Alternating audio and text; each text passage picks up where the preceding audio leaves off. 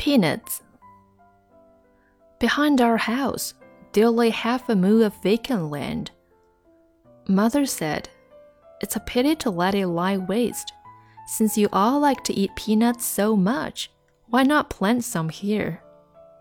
That exhilarated us children and our servant girls as well. And soon we started buying seeds, plowing the land, and watering the plants. We gathered in a good harvest just after a couple of months. Mother said, How about giving a party this evening to celebrate the harvest and inviting your daddy to have a taste of our newly harvested peanuts? We all agreed.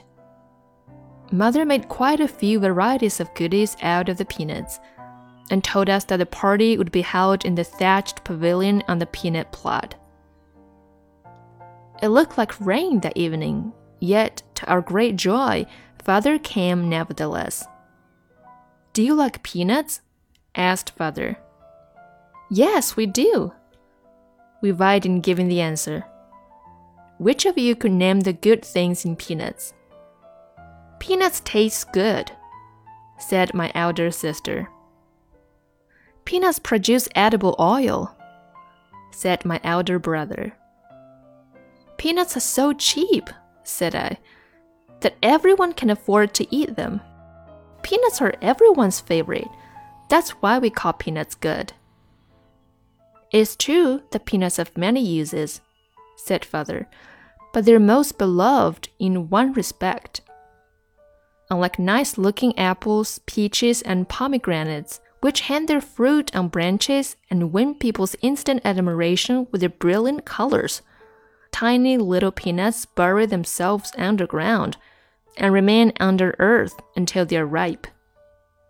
When you come upon a peanut plant lying curled up on the ground, you can never immediately tell whether or not it bears any nuts until you touch them. That's true, we said in unison. Mother also nodded. So you must take after peanuts, father continued, because they're useful, though not great and nice looking. Then you mean one should be useful rather than great and nice looking? I said. That's what I expect of you, father concluded. We kept chatting until the party broke up late at night. Today, though nothing is left of the goodies made of peanuts, father's words remain engraved in my mind.